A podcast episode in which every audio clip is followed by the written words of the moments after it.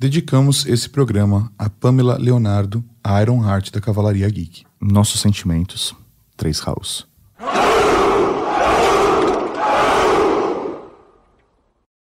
O Ultra Geek é um podcast da Rede Geek. Ouça este e vários outros podcasts em redegeek.com.br. O episódio de hoje é um oferecimento de Bradesco e Lenscope.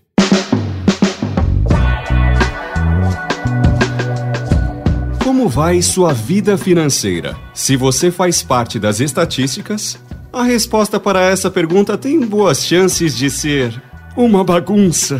Segundo o levantamento da Confederação Nacional do Comércio de Bens, Serviços e Turismo, mais de 63% dos brasileiros estão inadimplentes e quase 8 em cada 10 famílias no país devem no cartão de crédito. E o número de devedores só sobe. Maio foi o vigésimo mês consecutivo com alta na inadimplência. As estatísticas mostram que o cenário atinge todas as classes sociais. As dívidas perseguem todo mundo. A dor de cabeça só muda de endereço. Diante do sufoco, a educação financeira surge como a luz no fim do túnel dos boletos atrasados. Aprender a ter uma relação saudável com o nosso dinheiro virou questão de sanidade. Uma questão de disciplina que leva à liberdade.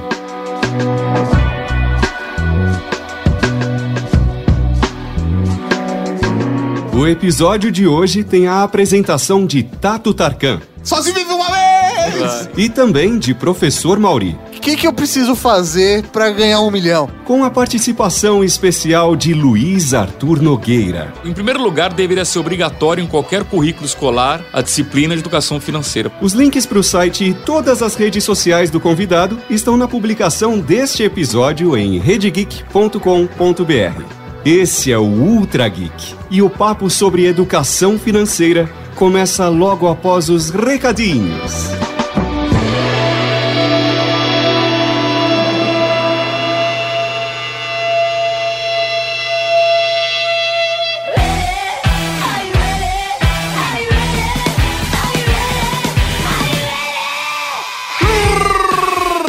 Recadinhos, Cavalaria Geek!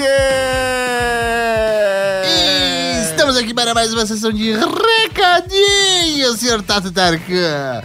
Professor Mauri, precisamos falar dos nossos queridos amigos da Lenscope. Sim, senhoras e senhores, esse programa chega a vocês com oferecimento da Lenscope. Isso aí, você, geek, que tem seu óculos, que está precisando de uma lente que vai durar e vai atender às necessidades dos seus olhos. Você precisa fazer essa lente com a Lenscope, que está apoiando o Tato no seu projeto Jô Soares Brasileiro. Exatamente. Nesse Ultra Geek que nós falamos de educação financeira, aqui está uma dica para economizar, porque usando o cupom da Rede Geek, você economiza 30 reais, não importa a lente que você fizer. A lente mais básica deles já tem tratamento anti-reflexo, anti-risco, proteção 100% UV e praticamente todas as tecnologias recentes disponíveis em materiais de lentes para óculos. Na hora de você finalizar a sua compra, coloque o cupom REDGEEK 2019 e você ganha 30 reais. Mas não é só pelo desconto não, Tato. Porque a lente, ela tem qualidade, ela oferece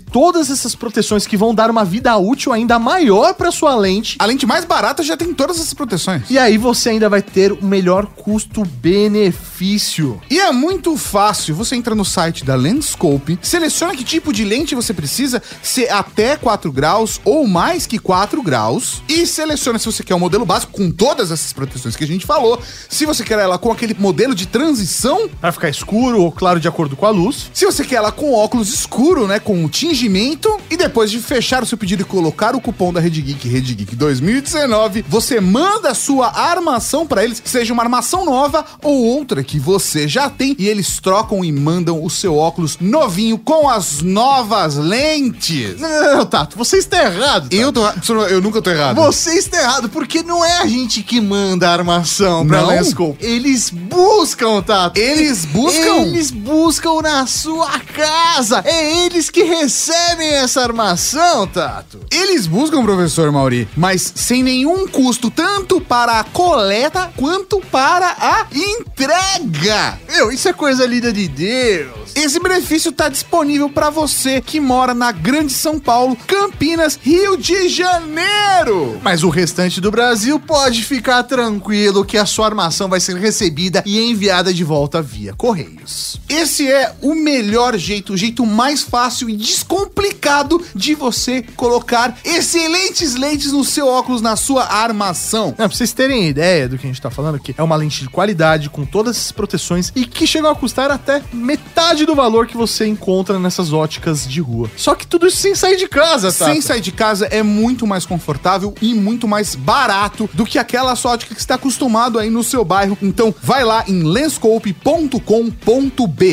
Lenscope se escreve L-E-N-S-C-O-P-E. lenscope.com.br. E o link tá no post. Professor Mauri, também precisamos falar do nosso canal do YouTube. Agora, eu mudei as paradas aqui, Mauri. Como assim? E aí eu queria compartilhar com a galera que ouve só o podcast e não acompanha a gente no YouTube. O que, que você vai compartilhar? O que acontece? Ah. Desde a semana passada, o update voltou a ter esquenta e esfria. Ah, mas que beleza! E aí, qual que é a parada? Pra quem acompanha a live, consegue bater um papo com a gente acompanhar ó, esse clima é gostosinho. Esse troca-troca. Eu, isso talvez seja demais em contra as políticas do YouTube. Mas tudo bem, é isso Não, aí. troca-troca de informação, ideias. carinho, é isso aí. Carícias.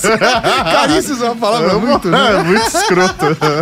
Mas qual que é a parada? Você que só ouve o update, o que acontece? Quando você vai no nosso canal do YouTube, a partir da semana passada, a gente obviamente corta o esquenta, então quem der play no vídeo vai começar pelo começo do update, mas no final o esfria fica.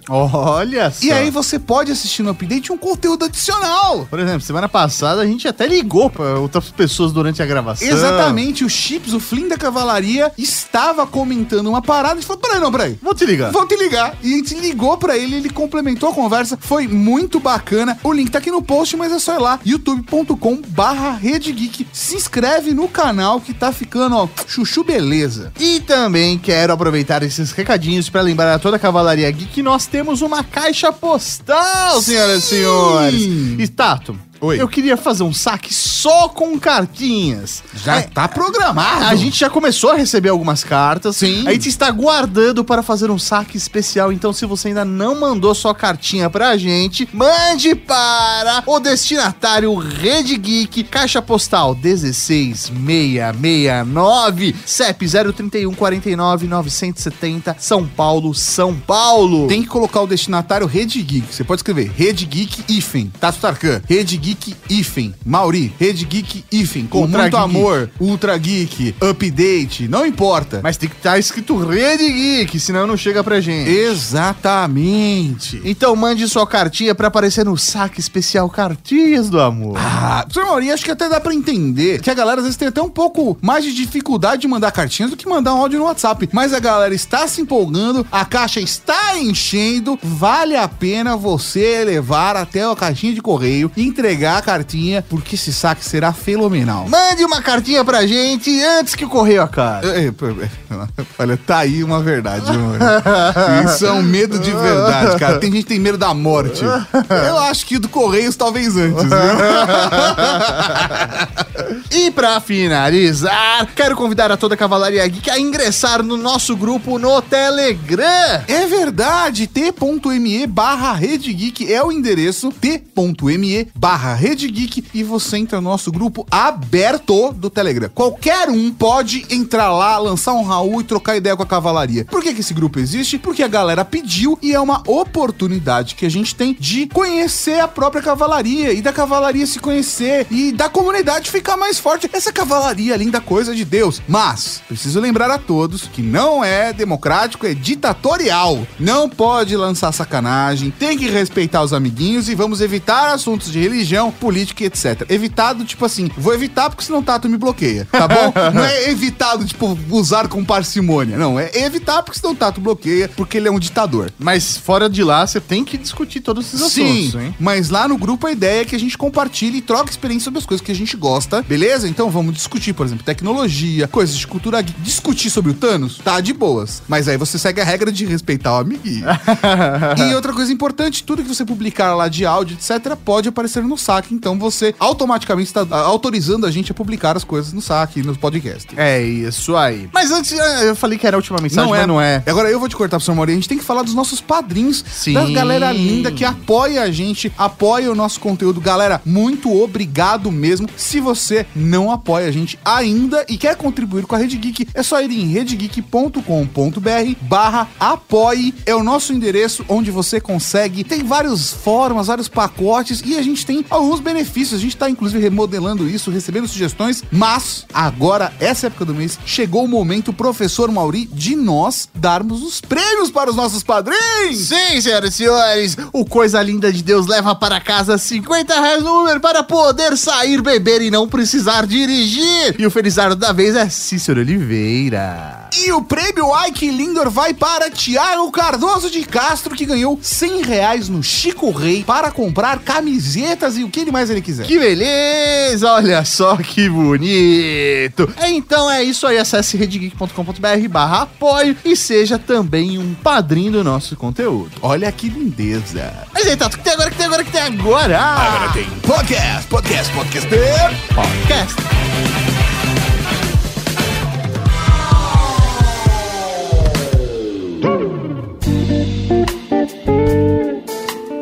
Nas prateleiras das livrarias, a seção de educação financeira chama a atenção pelos nomes dos títulos: 12 meses para enriquecer.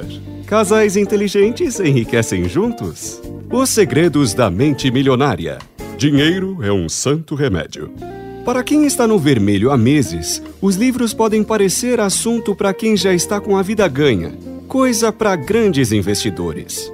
Talvez você ignore totalmente a sessão, passe reto pelo assunto e vá direto para a prateleira dos quadrinhos para gastar seu rico dinheirinho. Mas é deixar o preconceito de lado e folhear os livros, para perceber que os livros sobre educação financeira são interessantes, divertidos até. Todos eles, de uma forma ou de outra, trazem ensinamentos em comum, aplicáveis a todos os bolsos. Para organizar as contas, os livros dizem que o primeiro passo é mudar sua relação com o dinheiro. Deixe de lado as crenças negativas e adote ideias positivas sobre sua grana.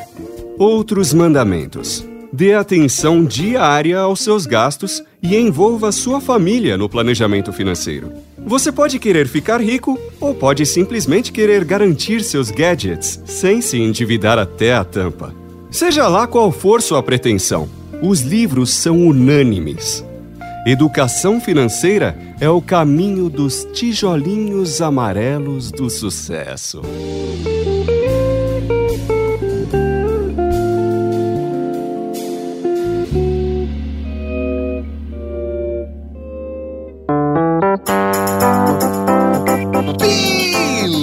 Beleza, estamos aqui hoje para falar de educação financeira. Sim, senhor Tato Darca, como prometido, eu diria, hein? Como prometido, nós vamos falar sobre educação financeira e trouxemos aqui novamente Luiz Arthur Nogueira. Luiz, seja bem-vindo. Muito obrigado, é um prazer. Vamos falar de dinheiro, que é o que interessa, né? Money que é good, nós não have, não é isso? Eu, eu não sei aonde eu ouvi alguém dizer recentemente que o dinheiro não traz felicidade, mas te ajuda a encontrar, que é uma beleza. Acho que só o fato de não ter preocupações, né? Isso te traz muita tranquilidade. A tranquilidade tá ali bem próxima da felicidade. Nossa, já é um bom passo. Não quem tenha dinheiro não tenha problemas. Todo mundo tem problemas. Só são diferentes. São diferentes. é, eu- É, porque assim, na eu tô- verdade. Eu tô deprimido em Paris. É outra coisa. Na verdade, eu sei, eu sei como é ter problemas sem ter dinheiro. Eu quero ter a experiência de ter problemas tendo dinheiro pra ver a diferença. É chique, é chique. ter o comparativo. Vivo. Eu acho que o primeiro passo é a gente entender um pouco do cenário econômico das pessoas, de como as pessoas lidam com o dinheiro, pra gente entender os erros que a gente comete. Porque todo mundo comete erros. Sim. Assim, eu, eu, pelo menos, acredito que mesmo as pessoas mais experientes, mais controladas, às vezes se permite, mesmo conscientemente, sabendo que aquilo é um erro, porque a emoção é é uma coisa difícil, né? A gente tem de um lado o Tico e do outro lado o Teco, e um fica atrapalhando o outro. O racional tá lá jogando, controlando, fazendo planilha, e o emocional tá, mas eu quero tanto ir pra Disney, né?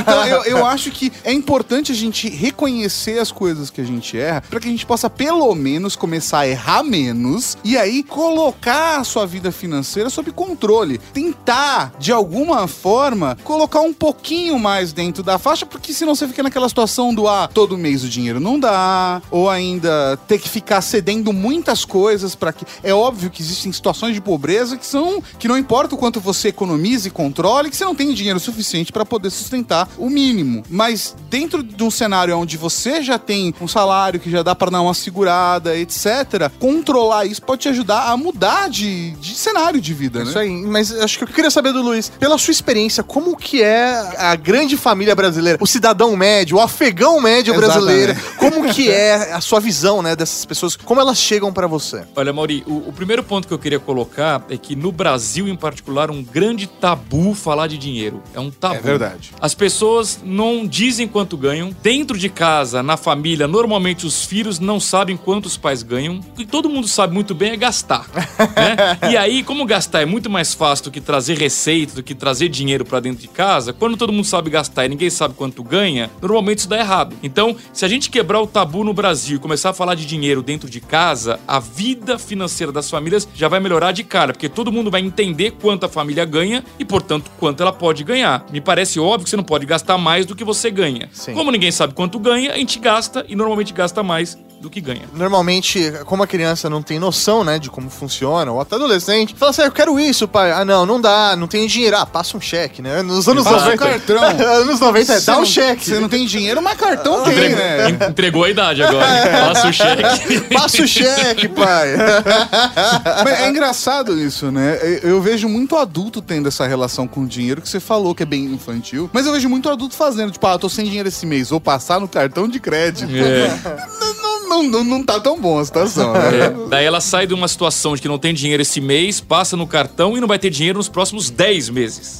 Que vai pagar juros, né? O negócio é complicado. É. E aí a gente entra numa situação que, na minha visão, resolve todos os problemas, né? Que é a educação, né?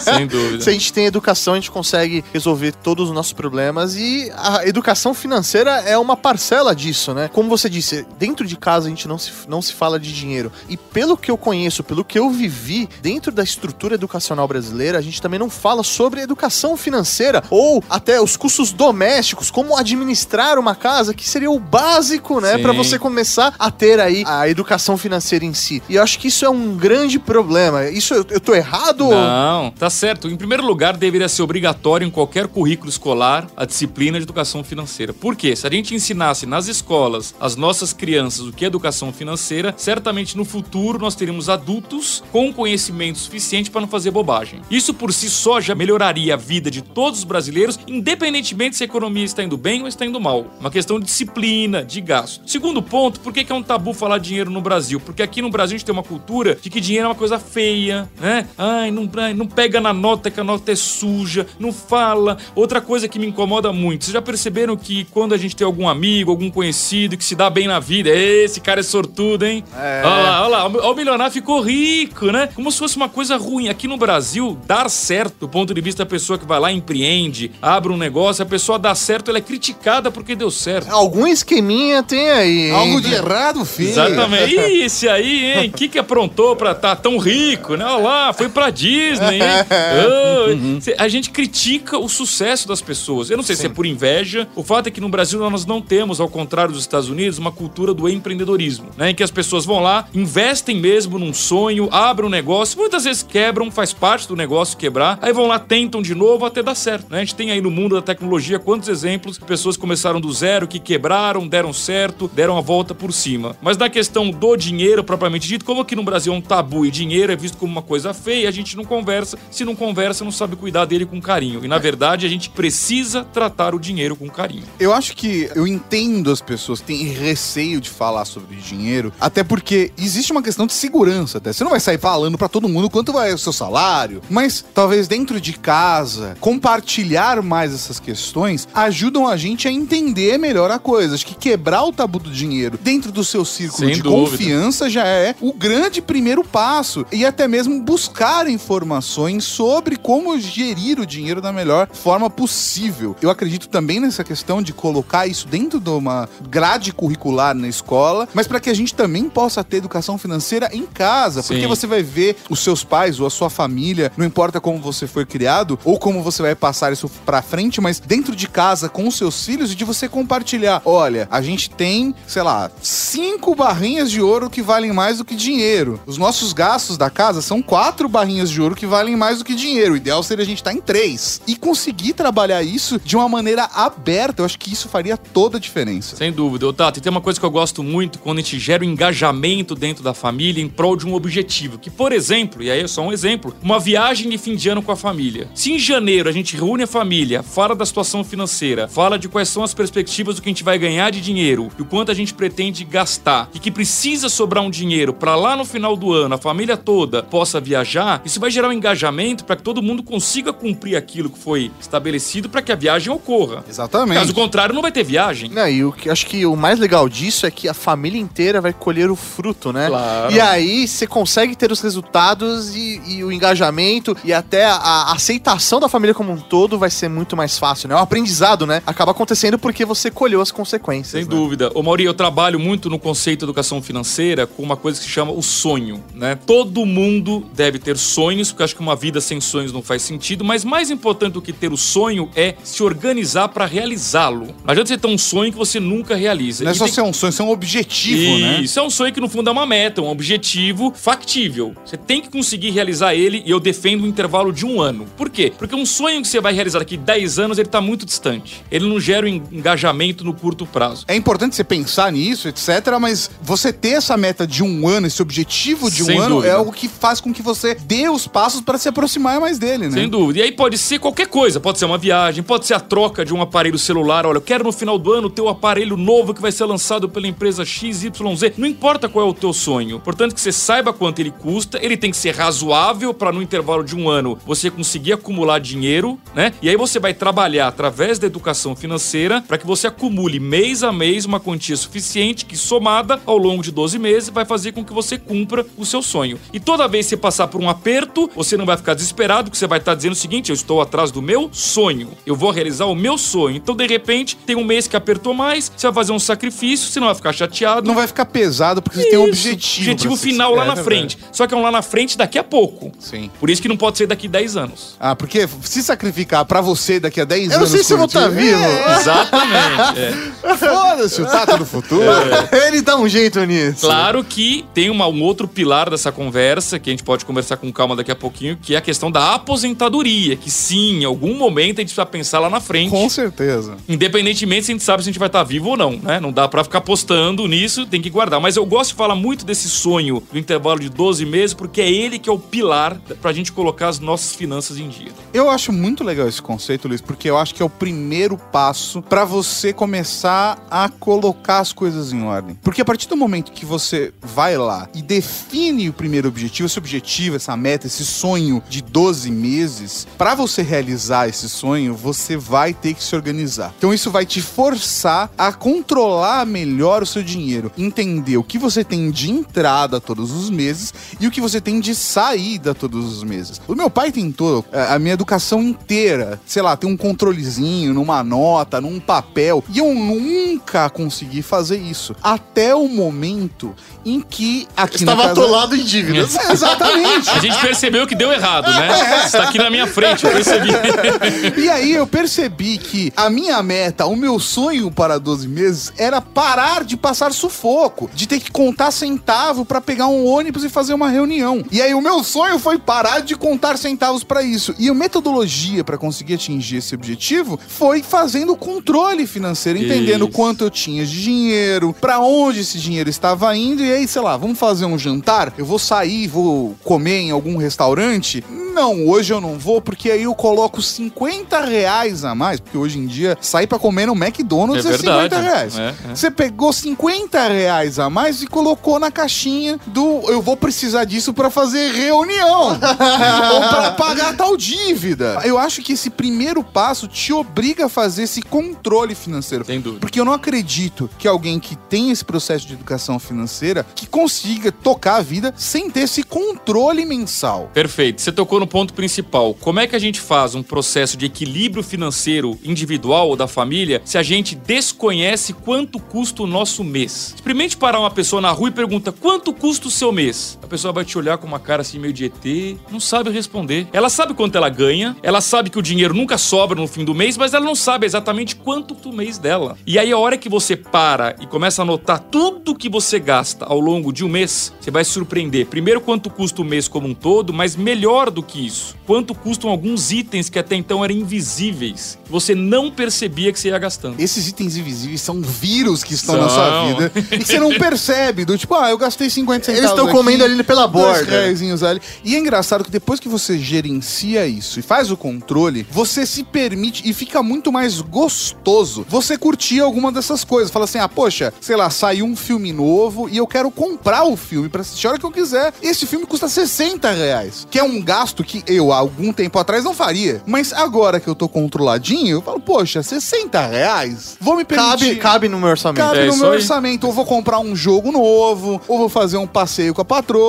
entendeu? Todas essas coisas. Poxa, sair com quem você gosta é importante. Mas se você sair a moda louca, querendo pagar de gatinha, de gatão, você pode se prejudicar. Isso pode te levar pro buraco, pra lama.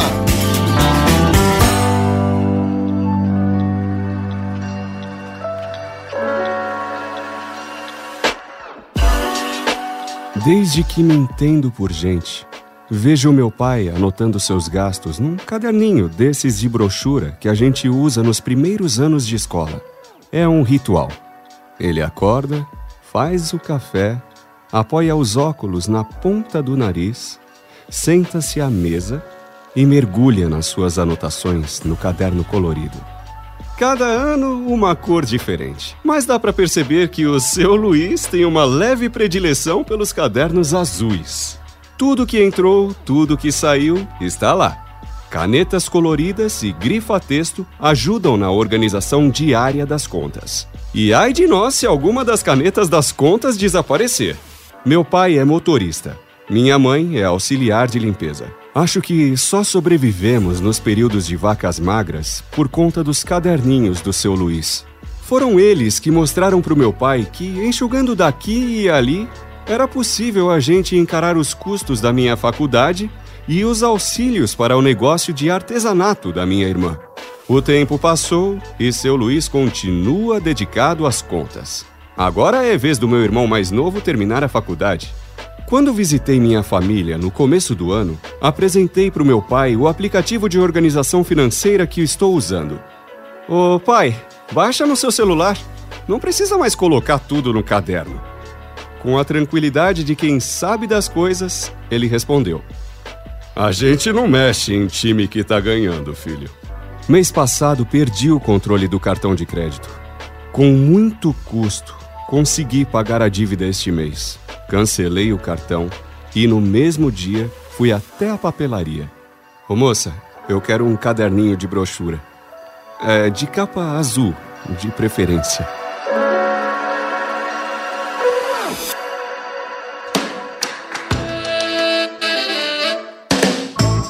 Começou, né, já a iniciar essa jornada aí de como começar essa educação financeira, tudo mais. Mas Luiz, você tem a sua primeira dica? Como Sim. nós devemos iniciar, você, né, que conhece o especialista, como devemos iniciar essa educação financeira? Olha, Mauri, o passo número zero que eu costumo dizer, a gente, infelizmente, eu sei que é chato, ninguém gosta, tá, tá, a gente vai ter que fazer a tal da planilha financeira. Que pode ser num pedaço de papel de pão, como pode ser numa planilha Excel. Eu já digo isso porque normalmente a pessoa que não quer fazer já se defende. Odeio Excel. Tá bom, não faça no Excel, faça numa folha sulfite, no pedaço do pão, não importa onde você vai fazer. Um arquivo de Word. Faz um paint to brush. Isso. Se isso te faz feliz, cara. Anota na parede de casa, né? Não tem problema. A questão é a seguinte: você precisa anotar durante três meses tudo que você gasta. Por que três meses? Porque um mês só você pode ter algum mês atípico. Imagina, sei lá, um mês de fevereiro que tem carnaval. Talvez não seja o melhor exemplo pro teu mês normal. O mês de dezembro que tem Natal, talvez não seja o melhor exemplo. Se você pegar três meses, você vai ter três meses aí, se você pegar o calendário,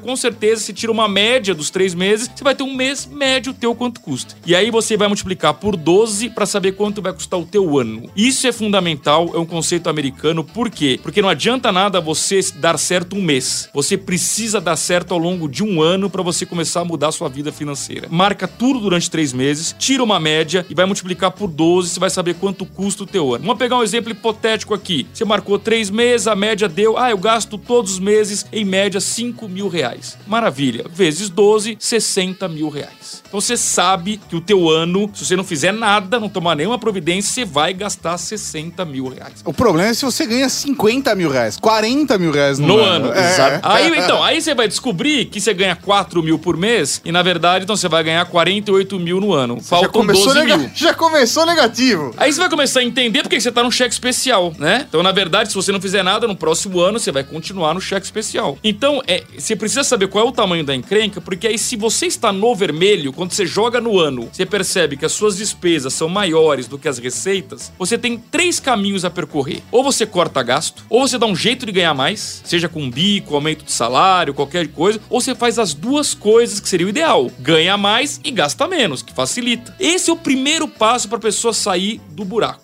E aí é o que eu costumo dizer: se você de fato gasta mais do que você ganha, eu tenho uma péssima notícia pra você. Você tem um padrão de vida de rico. Você quer gastar mais do que você pode. Você não tem condições de ter esse padrão. Você vai ter que reduzir o seu padrão de vida ou ganhe mais. É isso aí. Ou trabalhe mais para comportar esses isso. seus desejos, seus luxos, ou reduza seu padrão de vida. Eu acho que isso é muito um trabalho de consciência das pessoas. Sim. Você tem que ser racional nesse momento e entender o quanto isso, na verdade, parece ser positivo na sua vida, esses luxos, mas no final isso está prejudicando e vai prejudicar ainda mais a longo prazo. Eu vou dizer ainda que tem um cenário, um, um cenário desse que me assusta mais. Que eu entendo que a maior parte de nós e a maior parte das pessoas que estão ouvindo a gente meio que estão ali, cara, no limite da honra todos os meses. E esse é um cenário que é verdadeiro. A grande parte de nós estamos endividados. São mais mulheres do que homens, viu? Se não me engano, 60% dos endividados são mulheres, 40% são homens. A situação é complicada, é difícil, é apertado. Mas quem é que manda na casa ali? né? É, não, a mulher tá sozinha, cuida Vários da cenários- família. É, dentro é do, do óbvio que vai ser contexto, ela. do contexto tradicional da família brasileira, sim. E eu acredito que existe um complicador aí. Porque eu conheço pessoas que ganham dois mil reais por mês e se sentem nesse aperto. E eu conheço pessoas que ganham 15 mil reais por mês e que estão nesse aperto. Exatamente. E aí é que fica complicado. Porque eu entendo a pessoa falar, poxa, eu tô com um orçamento bem justo, eu tenho quatro pessoas em casa e meu orçamento familiar inteiro é dois mil reais. Com certeza, fazer essa planilha é importante, porque se você conseguir separar 100 reais por mês. Já é muito pra quem ganha 2 mil. Exatamente. Agora a pessoa que ganha 15 mil reais por mês e você compara ela. E eu tô falando de uma pessoa específica. que vai ouvir esse programa. Que vai ouvir esse É, é, programa. Na verdade, ele criou essa pauta só pra dar bronca numa pessoa. Boa, boa. Mas eu conheço uma pessoa que ganha 15 mil reais por mês e que leva um estilo de vida que você olha de fora de uma pessoa que ganha 3. Mas Cê- É verdade, você, olha, você não fala assim, ele tem luxos. Você olha e fala, caramba, né, mano? Pessoa de boas, vive normal. Sei. 12 mil estão evaporando nessa história. É. Então, assim, é, é muito maluco isso, porque um controle financeiro, essa planilhinha, é o primeiro passo. E todo mundo tem que fazer, sim, de você conseguir falar assim, poxa, eu consigo viver com 1.900 reais por mês. Então, esses 100 reais de diferença, eu vou colocar o meu passo para construir esse sonho. Isso. Para construir esse passo, esse objetivo de 12 meses. Eu gostei muito dessa ideia de objetivo de 12 meses. É legal. Vou começar fazendo perguntas. Claro. Na verdade, a gente trouxe ele aqui pra fazer consultoria de graça. Pô, isso aí, aproveita. Eu vejo normalmente conteúdo relacionado a esse universo de, de empreendedorismo, educação financeira e tudo mais. E normalmente existe uma crítica muito forte ao cartão de crédito. Mas eu vou trazer um exemplo da minha vida que, na verdade, eu consegui encaixar o cartão de crédito na minha vida de uma uma maneira que me traz muitas facilidades. Por exemplo, o cartão de crédito pra mim, ele facilita a minha organização financeira. Perfeito. Porque eu consigo ter lá destrinchado todas as informações do que foi gasto no mês e ter uma visualização geral do que, que eu estou gastando ou não. E obviamente eu consigo definir para qual caminho eu vou acabar seguindo a partir disso. Está errado? Eu estou muito errado de Não. utilizar isso como uma ferramenta ao meu favor? De forma alguma, cartão de crédito é excelente desde que você pague a fatura no dia certo sem rolar dívida. Nossa, né? eu já cometi esse erro. Então. Quando você deixa passar uma fatura, paga no mínimo. Não, paga não um faça mínimo um mês, um mínimo dois meses, um mínimo três meses. Sem sacanagem, eu comecei com uma dívida de 300 reais. Isso há muito tempo atrás. Se for corrigir isso, sei lá, em escala de Big Mac, eu tava devendo muito Big Mac. e a, a dívida de 300 reais virou 3 mil reais É. em meses. É, E aí virou 8 mil reais. E aí virou 9, 10 mil reais, cara. Não, exato. E, e foi assim, porque eu deixei de pagar um tênis. É. Não, não existe isso de pagar o mínimo. Pagar o mínimo é a maior roubada, é a maior armadilha. O cartão de crédito faz o papel da planilha. Eu, particularmente, gasto tudo no cartão de crédito. Sem exagero, eu vou comprar um pão francês de manhã na padaria por 70 centavos, eu passo no cartão de crédito. Por quê? Porque eu automaticamente recebo um SMS com o gasto, né? O meu banco me informa. É, isso isso me ajuda na minha planilha, porque depois eu, eu vou deletando o SMS e vou anotando, é muito mais fácil, né? Outra vantagem do cartão de crédito, ele gera milhas. Lembra do sonho de 12 meses? No meu caso, é sempre uma viagem. Nada melhor do que você acumular pontos no cartão de crédito que vão gerar milhas e as milhas vão facilitar com que eu realize o meu sonho Paga daqui mais 12 barato meses. numa viagem, numa passagem Claro. aérea. Pegue um aluguel Fazendo, de carro. ou fazendo um upgrade, você vai viajar luxando. up- Upgrade é bom. Agora, exatamente. Agora, quem não tem controle, num primeiro momento, talvez seja melhor evitar mesmo, né? Tem gente que fala assim: olha, pra dar certo, radicaliza. Eu conheço casos de pessoas que ganhavam, sei lá, por exemplo, 3 mil reais, que resolveram fazer uma transformação financeira na vida delas, sacaram os 3 mil reais em dinheiro mesmo e falaram: eu vou fazer aqui a contabilidade nota por nota. Porque aí vai estar o controle na minha mão. É claro que alguém vai dizer isso não faz sentido, porque o dinheiro poderia estar rendendo. Mas naquele momento fez todo sentido. Pra ela poder entender o tamanho, o volume Isso, do dinheiro. exatamente. Eu tenho um problema muito sério com nota. Porque eu consigo fazer uma nota de 50 reais ficar na minha carteira três semanas. Mas a hora que eu transformo ela em 45 reais, evapora. Evapora. Eu não gosto de. Eu, eu tenho dinheiro que é o dinheiro da emergência na carteira. Eu nunca ando com muito dinheiro na carteira. É o dinheiro do se der merda, quebrou o celular. Eu tô. Sei lá, deu tudo de errado. Se alguém vier te assaltar, né? Você tem que ter alguma coisa. Pois é. Mas assim, se der tudo de errado, tem um mínimo pra conseguir sobreviver até chegar em casa. Mas eu prefiro particularmente fazer o controle no débito, porque o Pode que eu gasto também. no débito significa que eu tenho esse dinheiro. Se eu não tenho esse dinheiro, e tem o limite do crédito, uso o crédito, porque a gente, sei lá, pega Uber, passa no cartão de crédito Isso. automático. Tem alguns serviços que eu uso, como Netflix, por exemplo, fica diretamente no cartão de crédito. Mas eu tenho o limite que eu vou trabalhar ali. Mesmo que a operadora de cartão queira me dar um limite gigantesco, salve algumas exceções, eu tô com o limite lá embaixo. Porque esse limite é meu, não é da operadora de cartão. Porque a operadora de cartão fala, você pode gastar, sei lá, 100 mil reais. A minha resposta pra eles é, não posso. Ou posso, mas não devo. Exatamente, é isso aí. Tem que ter juízo, né? Tem que ter As pessoas erram muito, acham que o limite que o banco oferece, que a administradora de cartão oferece, embute como salário. É o mesmo problema do cheque especial. Né? Você vai tirar o extrato no banco, tem lá 200 reais mais 2 mil, que é o cheque especial. É Você fala, cheque- oba, tenho 2.200. Não, você não tem 2.200.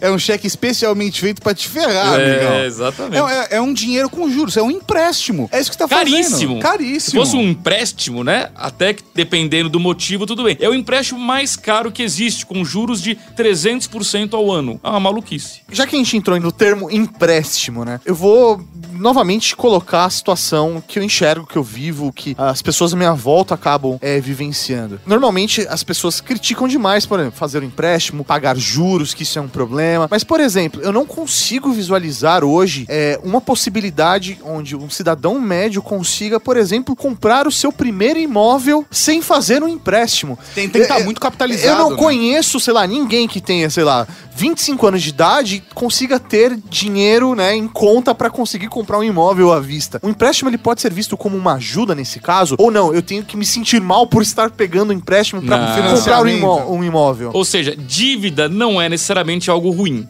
Né? As pessoas falam, as pessoas estão endividadas. E daí? A grande questão é, essa dívida cabe no seu bolso? Se ela cabe, qual é o problema? Nenhum. E aí tem a dívida boa e tem a dívida ruim. Você citou um exemplo de uma dívida boa, um financiamento imobiliário que vai permitir você ter sua casa própria, que em tese é um mercado que sempre valoriza, né? É, que é- esse pode ser algo importante pra você. Eu quero Claro. ter, eu quero ter, Eu quero minha ter casa. Minha, minha casa. Não gosto de morar de aluguel, não me sinto confortável. Então, é a melhor dívida, até porque são os menores juros do mercado, que é totalmente diferente do, que a gente acabou de falar, juros cheque especial e juros do cartão de crédito. Então, sim, a dívida pode ser boa. Outra dívida boa, você é um empreendedor, vai abrir um negócio que você fez um estudo de mercado, tá vendo que vai dar certo, tem pessoas querendo comprar aquele produto, aquele serviço. Você vai no banco, pega um dinheiro emprestado para abrir o seu negócio, para ganhar dinheiro lá na frente, qual o problema? Nenhum. É um dinheiro que você está pegando para fazer um bom investimento que vai te dar lucro lá na frente. Seria Agora, melhor você ter esse dinheiro guardado ao Claro, invés de pegar no mundo empréstimo. ideal, né? Mas assim, é, é claro, aqui no Brasil é difícil você empreender com juros de banco, porque os juros são altos. Nos Estados Unidos é normal. Qualquer pessoa que vai abrir um negócio pega dinheiro no banco, porque são juros próximos de zero. Então lá é normal você pegar dinheiro emprestado. Agora,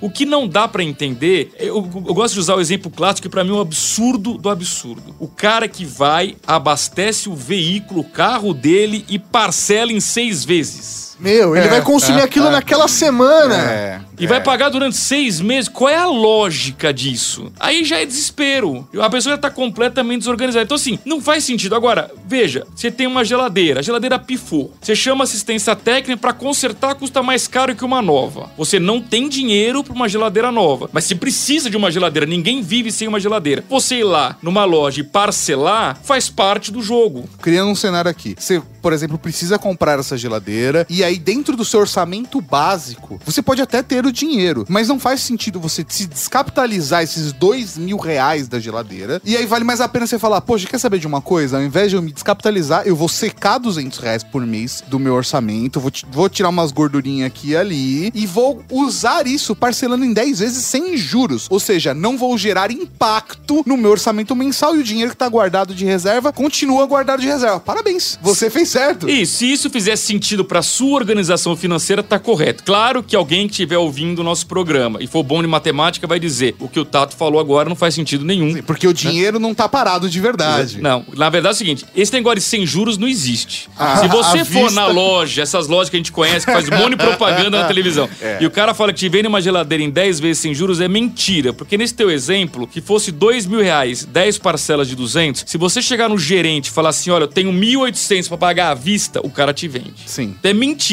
que é sem juros. Porque se ele te vende à vista por 1.800 e te parcela em 10 de 200, na verdade não é sem juros. Isso é. É. uma coisa que as pessoas têm muito receio, eu acho que é uma outra ponta da educação financeira, que é a questão de negociar. Porque aí não é só a educação financeira, tem a inteligência financeira por trás. Por exemplo, uma coisa que eu aprendi quando a gente montou a Casa Geek, teve uma marca que patrocinou a gente, e a primeira vez foi quando a gente veio morar aqui e tal, a gente precisou montar móveis planejados para ser o cenário e etc. E pra ser o armário do quarto, essas coisas todas. A gente entrou na loja e por coincidência era dia de fechamento do mês. E a gente percebeu que a gente conseguiu descontos acima do normal. A gente falou, nossa, fica aí a lição. E a partir desse momento na minha vida, se eu preciso fazer uma compra importante, uma dessas compras que são complexas, porque, sei lá, comprar um pão, você não precisa fazer a conta gigantesca na Claro. cabeça, fazer, entender os seus, seus gastos mensais pra fazer isso. Mas quando você vai comprar, por exemplo, todos os móveis da sua casa, caríssimo. ou você vai comprar um carro, ou entrar num investimento, qualquer coisa que seja assim, que é um investimento complexo, no final do mês é a melhor data. Eu tenho que deixar sempre pra última sexta-feira, o último sábado, se a loja tá aberta, e eu consigo negócios muito melhores. Por exemplo, eu fiz isso com a minha esposa, viu? Quando eu fui morar com ela, a gente fez todo um jogo para comprar os móveis planejados de casa. A gente se planejou pra isso e a gente ainda fez um, um jogo emocional dentro da loja. Porque a expectativa dos vendedores era o, o quê? Dentro de um padrão estereótipo, é que a mulher tá entrando realizando um sonho da vida, é o estereótipo machista. É. E o cara tá lá porque ele que vai pagar. A gente combinou antes a quebrar todos os argumentos de venda dos caras. Então a gente chegou no último dia de venda pra fechamento do mês. A gente chegou lá aonde ela não queria mais ver aquilo e eu só queria comprar os móveis. E ela que ia pagar.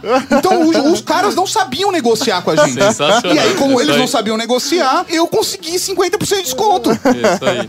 E, e assim, assim, eu acho que esse tipo de jogada é, muito importante e faz muita diferença. Tem gente que tem vergonha de pedir desconto. O famoso pechinchar, né? É, isso. Exatamente. Tem- Isso, isso é da cultura do brasileiro. Tem que pedir desconto sempre, porque todo mundo que um dia ou já foi vendedor ou tem algum amigo que é vendedor sabe que todo vendedor tem uma margem de desconto automática que não precisa nem consultar o gerente. Então é só apertar que ele vai para efetivar a venda, ele vai. E essa estratégia de deixar para o fim do mês é fantástica porque ele tem meta para bater. Sim. É, E isso porque no fim do mês já ficou bem distante de quando as pessoas receberam o salário.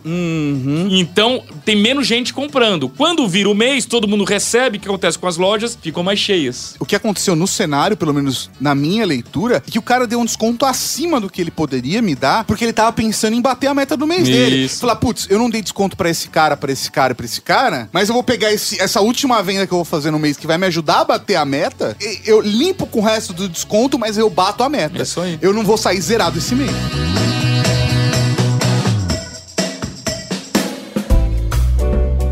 Desafio mês a mês. Já virou até reportagem no Mais Você da Ana Maria Braga. É uma ideia interessante para os telespectadores guardarem o dinheiro no cofrinho ou na poupança durante o ano. Funciona assim: multiplica-se o número do mês pela quantidade de dias que ele tem. O valor a ser colocado no cofrinho deve corresponder ao resultado dessa conta. Vejamos. Janeiro é o mês 1 e tem 31 dias. Então, 31 vezes 1 é igual a 31. 31 reais é o valor a ser depositado no primeiro mês. Fevereiro é o mês 2 e tem 28 dias. Então, 28 vezes 2 é igual a 56. Você deve depositar 56 reais nesse segundo mês. Assim sucessivamente. Em dezembro, a conta é 12 vezes 31 dias. O valor a ser depositado nesse mês, então, será de 372 reais. Ao somar o valor guardado em todos os meses, você vai ter arrecadado uma bagatela de 2.382 reais. Se economizar mais que 200 reais ao mês for comprometer seu orçamento, sem problemas. A partir de junho, congele o valor que você vai arrecadar no mês e use como parâmetro para os meses seguintes. Em junho, o valor será de 180 reais. Até dezembro, esse será o valor que você terá que destinar ao cofrinho todo mês. Nesse segundo cenário, ao final do ano, você terá economizado 1.715 reais. Um dinheirinho bom para caprichar mais nos presentes de Natal e começar o ano seguinte com menos sufoco.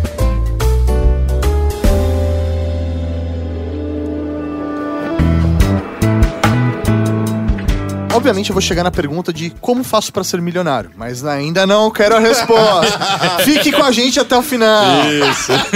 Eu quero começar pela pergunta: qual é a matemática ou os números que eu preciso ter para ter uma vida saudável, que você considera saudável? Obviamente, não tô falando de valores reais, mas de proporções dentro do que eu ganho. Você tem alguma indicação pra gente, Luiz? Bem, você disse quanto deveria sobrar, é isso? Pra É, ter... isso. Então, Ou quanto eu deveria ter guardado pra eu ficar tranquilo, ou algo do tipo, pra Sim. gente poder deixar mais concreto essa nossa conversa. Sim, eu costumo trabalhar com uma metodologia dos três cofrinhos virtuais, tá? Um cofrinho virtual, já disse aqui no começo, que é o do sonho. Aquele cofrinho vai colocando dinheiro ao longo de 12 meses pra preencher o cofrinho pra realizar o sonho ao término dos 12 meses. Tem um segundo cofrinho que é da aposentadoria, que a gente fala daqui a pouquinho. O primeiro cofrinho responde a sua pergunta, é o cofrinho da emergência, tá? O que, que esse cofrinho nos ensina? A gente deveria ter, no mínimo, seis meses do que a gente gasta por mês guardados ali. Então, nosso Fodeu. exemplo... Essa agora é a hora que quem tá ouvindo falou, É, fodeu. agora lascou tudo, ó. Se você gasta todos os meses, por exemplo, 4 mil reais, você deveria ter no mínimo guardado 4 vezes 6, 24, 24 mil reais. Você deveria ter guardado isso. Por que seis meses de tudo que você gasta? Porque é o tempo mínimo que a gente precisa em caso de uma emergência, como por exemplo, ser demitido. Então isso que você tá falando vale pra quem é CLT, pra quem é PJ, Sim. empreendedor, autônomo. Ou pra quem tem um negócio e o negócio dá muito errado, mercado, você tem seis meses pra dar uma guinada ou fechar a empresa. Então você precisa ter a certeza de que você tem seis meses guardadinho pra você manter o seu padrão de vida numa emergência. Claro que se dá emergência, você pode até reduzir o seu padrão de vida e o que valia pra seis meses estica pra nove, Sim. 12. Então esse cofrinho eu costumo dizer, no mínimo seis meses, no máximo 12 meses. Por que no máximo 12? Porque depois que você entupiu esse cofrinho com 12 meses do que custa a sua vida, portanto um ano, se tá sobrando tanto dinheiro assim, você vai começar a investir pensando na sua aposentadoria. Entendi. Você não Você vai precisa pro ter. terceiro cofrinho. Você pode usar esse dinheiro de uma maneira mais inteligente. Sim. É porque se você for parar pra pensar, a importância desse cofrinho aí da emergência é que você tem a liquidez. Ou Isso. seja, eu preciso desse dinheiro hoje. Isso. Então eu consigo ir lá nesse cofrinho e pegar o dinheiro hoje. Tem que ser investimento que você consiga sacar imediatamente. Exatamente. Deu merda. Isso. Eu vou lá e consigo salvar. Agora, o, o cofrinho onde normalmente fica o dinheiro do deu merda, ou seja, que tem essa liquidez, não tem um rendimento tão bom que Não. vai te ajudar na sua aposentadoria. Isso, não é esse cofrinho que vai te fazer ficar milionário. Perfeito. É o terceiro cofrinho lá. Se você investir bem no longo prazo, ele multiplica, multiplica, multiplica. Perfeito. Então, beleza. Primeira dica aí de verdade consolidada, galera. Guardem seis meses daquilo que vocês gastam por mês. E não é de um dia pro outro. Não. Eu acho que o, o ponto principal é você entender, fazer a planilha, fazer o controle, fazer no paintbrush que seja, não importa. Mas você falar, eu gasto dois mil reais por mês. Então, eu preciso de 12 mil reais. Então, quanto você consegue juntar pra chegar a esse 12 mil reais? Poxa, faça as contas e faça. Às vezes, poxa, ganhou 50 reais de presente da sua avó. Ai, filhinho, vou te dar em dinheiro. Tá bom, pega o dinheiro e coloca nesse cofrinho. E isso pode se tornar um objetivo pra você também. Poxa, esse ano eu vou juntar 3 mil reais pra esse cofrinho de 12. Em três anos eu vou estar mais tranquilo, entendeu? Eu vou estar quase na minha meta. Ou em três anos eu vou dar uma esforçada e eu vou chegar no meu cofre de emergência. É importante você saber que você não precisa construir isso de um dia pro outro. Porque é Claro. muito difícil pra alguém que, sei lá, gasta 2 mil reais por mês, falar, "Oh, eu, eu preciso ter 12 amanhã. Não vai ser amanhã que Não, você vai fazer não. isso. Mas fazer uma gestão onde você consiga ir aos pouquinhos, colocando, todo mês colocando um pouquinho, pra que o cofre de emergência esteja salvo. Até pra que isso não seja uma situação frustrante, né? Sim. Que aí acho que é a pior situação, que aí você fala, foda-se, vou usar esse dinheiro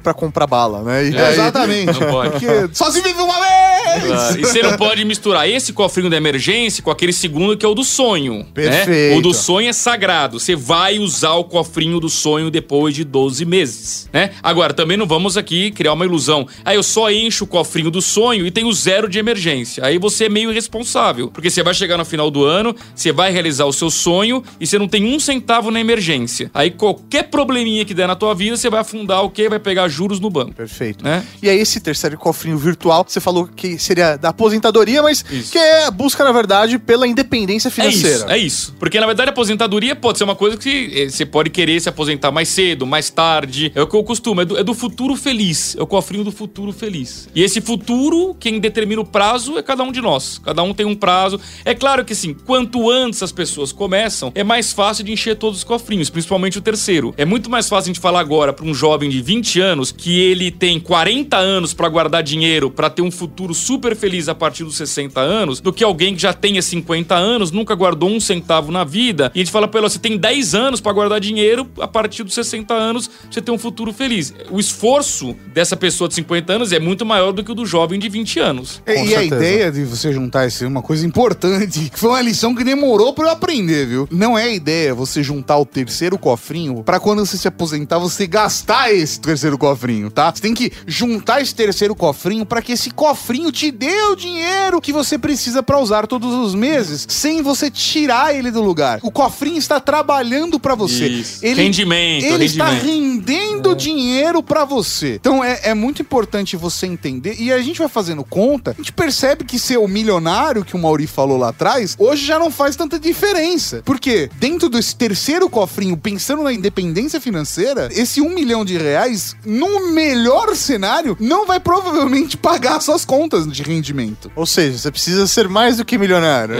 É, o termo milionário, que no passado era uma coisa grandiosa.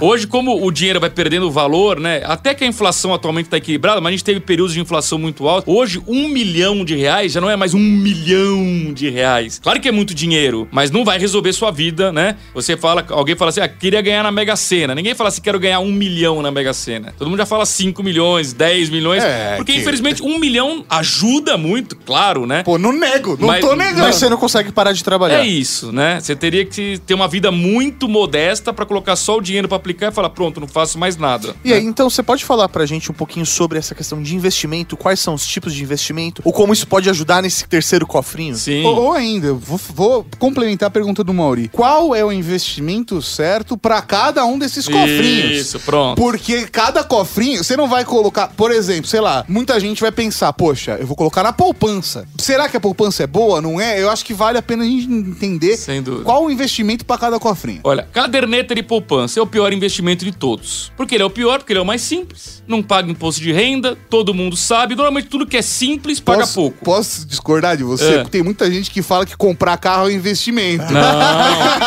Não, aí. Vou gastar meu dinheiro com passivo aqui, Não, que é um belo investimento. É se você é um motorista de Uber. Exatamente. Você- Aí é um investimento mesmo, sem dúvida. Se você usa o carro pra ganhar dinheiro, faz sentido. Caso contrário, o carro desvaloriza. Né? Outra coisa que eu nem considero investimento é título de capitalização. Isso não é um investimento. Isso Tele- é, isso telecena? é, um- é, não. Isso é loteria, né? Loteria. Como assim telecena não é investimento? Não é, não é. Então essas coisas já nem conto, né? Então, partindo do princípio dos investimentos... O que é investimento de verdade. De verdade, a cadeia de poupança é o pior de todos. Por quê? Porque ela paga hoje 70% da taxa básica de juros. É muito Uou, pouco, muito É pouco. 70%? 70% da tal famosa Selic, né? A Selic, a gente está gravando o programa, ela está ainda em 6,5% e muito provavelmente o Banco Central vai cortar esses juros aí nas próximas semanas para tentar estimular a economia. Então, cada vez a poupança vai pagar menos. Menos, tá? Agora, você tem investimentos no mercado que já pagam 100% da taxa Selic, que é o tal do CDI que o mercado fala, nada mais é do que a taxa Selic. 100%. Selic e CDI é a mesma, Mesma coisa. coisa. arredondando a mesma coisa, né? Grosso modo é a mesma coisa. 120% do CDI, 130% do CDI, então tem coisas que pagam muito mais. Então, a dica que eu daria para aquele pequeno investidor que não tem muito dinheiro, mas tem 30 reais, compre títulos públicos através do Tesouro Direto. É muito melhor que a caderneta de poupança. Luiz, como é que eu faço isso? Você pode abrir conta em qualquer corretora, é gratuito, não te cobra nenhuma taxa, você vai lá e compra título público no site do Tesouro Direto. Você compra lá o que você quiser. Se quiser um título público que te paga a inflação mais uma taxa de juros? Tem. Você quer um título público que paga uma taxa de juros fixa, que combinou, não muda nunca? Tem. Você quer um título público que paga a taxa de juros que o governo, que o Banco Central vai mudando? Tem. Tem para todo tipo de gosto, de bolso. E você não é pagar pra deixar aquele dinheiro parado. Não. Porque assim, e tem até corretoras que não cobram nada, pra Nada. você que vai investir em Taxa tesouro. zero, taxa zero. É, e assim, é, é, Até hoje- os grandes bancos estão dando taxa zero agora. É, e é muito importante você entender isso, porque você vai estar lá na Selic mesmo, que já teve um cenário bom alguns anos atrás, 3, 4 anos atrás, tá 13% ao Isso. Era uma festa. Agora tá 6, 6 e pouquinho. Exatamente. Mas ainda assim, é melhor do que você deixar na poupança, que vai ser 70% desses 6 e pouquinho. Isso, é isso aí. Mas aí, Luiz, o banco não pode sumir com o meu dinheiro? Não. O, o que, o que vai acontecer? Porque já roubaram da minha poupança lá na década de 90. É, e o tesouro, o tesouro, o tesouro. Como que, que fica essa questão Quais aí? são os riscos, É, né? quais são os riscos? Isso. Esse tesouro pode desvalorizar e eu perder todo o meu investimento? Então, eu- quais são os. Ótima pergunta, Mauri. Os riscos são o seguinte: o, o- todo título público que você compra ele tem um prazo pra vencer, tá? O prazo pode ser 5 anos, 10 anos, 20 anos. Aí, de novo, depende se é um dinheiro de curto prazo, é um dinheiro pra você se aposentar. Se você comprou um título que vai vencer, por exemplo, em 2030, tá? Arredondando daqui 10 anos, e você mantiver esse título até o último dia, você vai receber exatamente aquilo que foi combinado com o governo. Agora, se você por algum motivo precisar vender antes, você vai vender ele pro mercado. E o mercado pode estar pagando até mais do que ele vale, pode estar pagando menos do que ele vale. Aí você vai correr o risco do mercado. Se você não quiser correr risco nenhum, mantenha o título até a data de vencimento, tá? Mas aí, sei lá, por exemplo, se eu colocar num tesouro Selic com uma liquidez diária, é o cofrinho de emergência. Tirar ele em todos os dias, ok, eu posso ganhar alguma coisinha ou perder Isso, alguma coisinha, isso. mas ainda assim vale mais do que deixar numa poupança. Vale, mas aí você vai correr o risco, vai que justo no dia que você quer sacar, o mercado tá no mau humor, tá pagando muito pouco. Aí você vai, talvez na ponta do lápis você ganha até menos do que a poupança. Então, pro curto prazo, eu já não recomendo o Tesouro IPCA, que é da inflação. Eu recomendaria ou o Tesouro Selic mesmo, só, ou então até de repente, num, num próprio um banco que você tenha conta, um fundo de renda fixa que você possa sacar no dia a dia e deixa o gestor do banco trabalhar esse dinheiro para você, talvez seja uma boa opção, desde que o banco cobre menos de 1% de taxa de administração. Cuidado com taxa de administração, Porque às vezes a taxa é tão alta, cobra 2, 3%, que ela corrói todo aquele Vira, rendimento. vira menos do que poupança. Exatamente, vira menos que poupança. Aí não vale a pena, né? Outra coisa que as pessoas perguntam muito: bolsa de valores. Bolsa de valores eu só recomendo para o cofrinho número 3, que é o da aposentadoria, que é o cofrinho de longo prazo, que é aquele cofrinho que você não tem pressa para sacar. Por quê? Não é porque eu acho que bolsa de valores você não pode sacar cedo. Você pode, numa boa oportunidade. De repente a bolsa subiu, subiu, subiu, subiu, você saca. Ou se você é um cara que já tem capital e inteligência financeira suficiente e, sei lá, decide se enfiar num day trade aí. Isso. Aí é um outro cenário da parada. Exatamente. Mas até chegar nesse ponto, você tem que encher o cofre 1, ou tem que encher Exatamente. o cofre 2. Agora, ó, qual é o risco da bolsa para quem investe no curto prazo? Vai que justo naquele dia que você precisa sacar o dinheiro para pagar a fatura do cartão de crédito, a bolsa despencou. Aí você vai sacar com prejuízo? vai pagar juros do cartão? É, Ou vai pagar os juros do cartão? Os dois cenários vão ser ruins. Então eu não recomendo bolsa de valores pro cofrinho da emergência. A emergência tem que ser um investimento seguro. Na pior das hipóteses, vai na caderneta de poupança. Se você não, não entende muito, tá começando. Tá inseguro. Tá inseguro. Eu digo o seguinte: a caderneta de poupança, eu critico ela como rentabilidade, mas ela, como um instrumento de educação financeira, ela é fantástica. Porque se a pessoa começar, ela nunca poupou nada na vida, e ela começar com a caderneta de poupança, já é um ótimo início. É melhor guardar na poupança do que não guardar. Sim, ou do que guardar embaixo do colchão, que não rende nada. Pois é. Né? Na conta corrente não rende nada, né? Ou vai fazer como os argentinos que compram dólar, né? Não recomendo que compre dólar também, porque o dólar pode cair, como pode subir, né? Então, ao contrário da Argentina, que lá o dólar só sobe porque a moeda deles tá valendo nada, eles estão em crise, aqui no Brasil isso não é verdade. Tem dia que o dólar tá mais caro, tem dia que o dólar tá mais barato. Então eu falo, só compre dólar se você tem uma viagem programada pro exterior ou se você pretende comprar algum produto, importar algum produto, aí faz sentido você comprar dólar.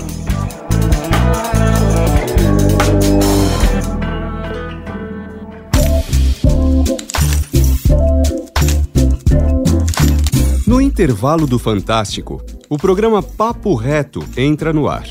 Apresentado por Pedro Bial, um VT de 3 minutos sobre educação financeira está sendo veiculado em um dos horários mais nobres da TV Globo todos os domingos.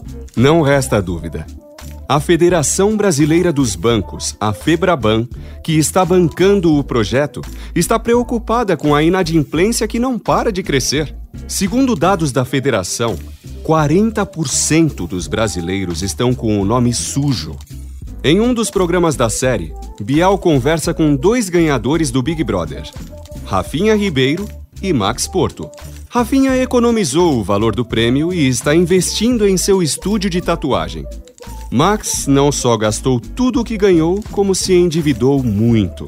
É assim que Bial comenta a falar do brother endividado. Se até quem ganha prêmio pode se endividar, imagina quem trabalha duro, se desdobra para pagar as dívidas e precisa fazer dinheiro sobrar. Precisa fazer as contas. Sempre. No site do projeto paporetoconfebraban.com.br, além dos vídeos, estão disponíveis vários artigos sobre o tema. Entre eles, seu padrão de vida cabe no seu bolso? Como renegociar dívidas? Como ajudar um amigo endividado? Consórcio ou financiamento? Tem assunto para todo tipo de endividado. O Papo Reto deixa claro para todo mundo aquilo que os bancos não têm mais dúvida. Sem educação financeira, os brasileiros não vão sair do vermelho.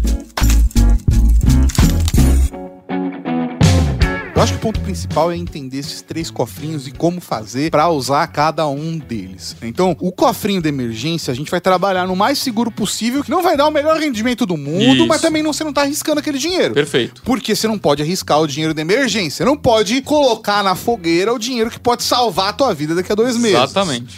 Agora, o segundo cofrinho do sonho é importante para você trabalhar nas suas metas, mas você sabe que você vai ter que ter uma liquidez nele pelo menos para um ano, que a Isso. ideia é essa, Isso. certo? Também não dá pra inventar muito. É. Vamos supor que o teu sonho seja fazer uma viagem pro exterior. Aí pode fazer sentido você começar a comprar dólar ou então até colocar no fundo cambial, porque você preserva a sua viagem que é pro exterior. Ah, não, meu sonho é uma viagem um- uma semana no Nordeste. Bom, se no Nordeste não tem nada a ver com dólar, pra que, que você vai colocar esse dinheiro em dólar? Não faz sentido. Vai colocar em bolsa de valores? Não. Você vai colocar em risco sua viagem? Não. Então você tem que ser conservador também no segundo cofrinho. Deixa pra ser ousado no terceiro cofrinho, que é o cofrinho da aposentadoria. E eu acho que o segundo cofrinho tem uma outra função também. Que dependendo do tamanho da merda que der na sua vida, você tem o primeiro cofrinho pra emergência e de repente seu sonho pode ser continuar vivo até final do ano. Pode ser, né? Você pode usar o segundo cofrinho. Você pode isso. mudar de sonho. É melhor você fazer isso do que se endividar Sim. se manter vivo até final do ano. Sem dúvida. Então o, segundo,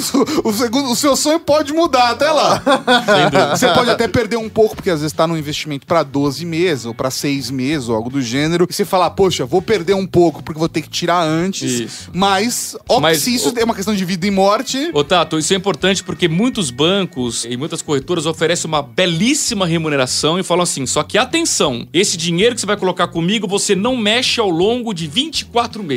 Para você topar um investimento desse, tenha muito claro de que você não vai poder sacar antes de dois anos. Ah, mas se pintou uma emergência, você não deveria contar com esse dinheiro. Cofrinho 3. Exatamente, porque senão. Esse é dinheiro não existe. Dinheiro não existe, Porque se você sacar, e acontece de você precisar sacar, a rentabilidade vai ser muito pior do que caderneta de poupança. Porque é da regra do Você jogo. pode ter dado dinheiro pro banco. Essa é a verdade. É, é isso. Você tem aplicado 12 mil reais e ter tirado 10 na brincadeira. É Você isso. perdeu 2 mil, só ao invés de ganhar 4, por É exemplo. isso, é isso. Então cuidado com a regra do jogo, né? Normalmente a regra é muito simples. Quanto maior é o prazo, maior é o rendimento. E aí, quando a gente chega no cofrinho 3, acho que de fato a gente pensando na aposentadoria, na independência, é óbvio que todos os assuntos que a gente tá falando aqui, que falou o Trageek inteiro, dariam pra gente aprofundar muito Sim. mais. A gente pode falar mais futuramente sobre o assunto. Mas eu acho que pelo menos esses pontos básicos é importante a gente abordar pra que você reavalie a sua vida. E pra eu, eu mesmo, quando eu estiver reouvindo esse programa, falar onde será que eu tô errando nos básicos, porque é, é difícil. É muito difícil. Então, assim, no terceiro cofrinho é a hora que a gente vai estar trabalhando pela independência financeira, pela aposentadoria, mas não vai tudo também no risco, né? Não. Se você for um cara muito maluco, Não, não. mas a ideia é que você possa construir aí um, um caderno de investimentos, né? Diversificado. Diversificado, não colocar tudo Não. num ovo só, Isso. né? Jamais. Por exemplo, bolsa de valores, eu recomendo no máximo 30% de tudo que você tá guardando. Muito ousado. É, de 10 a 30% pro pequeno investidor. Você tá começando, nunca investiu nada em bolsa, começa com 10%. Por exemplo, se você tá guardando no terceiro cofrinho do futuro feliz, da aposentadoria, você tem lá 5 mil reais, coloca só 500 reais em bolsa de valores, 10% daquele valor. Depois você vai crescendo aos poucos, né? É, começa de forma conservadora e nunca deixa ultrapassar 30%. Por quê? Porque bolsa é o seguinte, mudou o presidente, né? Mudou o presidente no Brasil, mudou nos Estados Unidos, tem uma guerra, tem qualquer coisa, a bolsa despenca no mundo inteiro, você vai perder dinheiro. E não dá pra você comprometer sua aposentadoria na- numa roleta russa, né? Agora, você colocou no máximo 30%, é bom porque se a bolsa subir bastante, você tá engordando o cofrinho. E se ela cair muito, os outros 70% compensam aquilo que você tá perdendo nos 30. Ah, sei lá, pra, vou manter um rendimento de 10% ao ano aí ao, pra, pro investimento total. Aí dentro da minha caderneta de, de investimentos, eu tenho ali os 30% das vezes da bolsa que rendeu mais, mas aí os outros renderam menos. E quando você faz a somatória, Na chega média, nessa média de isso, 10%, que é é o ideal. É o ideal. Para uma inflação atual aí de 4%, se você tiver um rendimento de 10, tá excelente, porque na verdade você tá ganhando limpinho 6. Tudo bem, dependendo do investimento, vai pagar imposto de renda, faz parte, você paga sobre o lucro, mas o ponto é, isso é um fator importante que eu esqueci de mencionar. Tenha em mente que você precisa, no longo prazo, principalmente no terceiro cofrinho, procurar investimentos que você sempre ganhe da inflação. Sempre. E aí eu gosto muito pro terceiro cofrinho, além dos 30% em bolsa, eu gosto muito do tesouro direto, lá do, do título público, IPCA, que é a inflação mais algum juro. Por ah, quê? esse é o bonito. Porque se trava a inflação. Se ele paga IPCA mais 4, por exemplo, ao ano, mais 4% ao ano, se IPCA for 5%, ele vai pagar 5 mais 4, 9. E se a inflação disparar e for pra 10, ele vai pagar 10 mais 4, 14. Perfeito. Você vai estar sempre ganhando os 4 limpinho em relação à inflação. Então eu gosto muito. Investimento no longo prazo, eu adoro o IPCA, porque ele te preserva o poder de compra em relação à inflação. E aí, no caso, eh, Luiz, por exemplo, eu não tenho essa consciência financeira, eu não tenho esse conhecimento pra fazer isso sozinho. Quem eu devo buscar? C- Quem, quem eu posso passo- confiar? Você já encheu o cofrinho 1, É, isso já encheu o cofrinho 2, e aí você tá construindo o cofrinho 3 e não sabe pra onde ir. É, eu não sei pra onde ir. Eu não, sei lá, não sou formado em economia. Sim. Eu não tenho ninguém à minha volta que domine esse assunto. Eu posso procurar, sei lá, o gerente do meu banco pra fazer isso? Pode. O, o- o gerente do banco, você tem que ter uma relação de muita confiança com ele, de que ele vai te apresentar bons produtos e não produtos que ele precisa vender pra bater meta dele. Certo. Né? Senão ele vai te mostrar o título de capitalização e vai dizer pra você que é uma E ótima, é né? importante também você ter um mínimo de educação financeira. Não só ouvir o Ultra Geek, mas buscar outros conteúdos. Sim. Buscar, às vezes, dentro do seu tempo livre. Tô falando que você precisa pegar um livro e devorar. Se não é sua coisa, não é seu, seu rolê, não tem problema. Mas se informar em outros veículos que sejam bacanas, sabe? No Que meu canal no YouTube, Por exemplo. a economia sem gravata, né? Fica aqui o link no post. Isso aí. Mas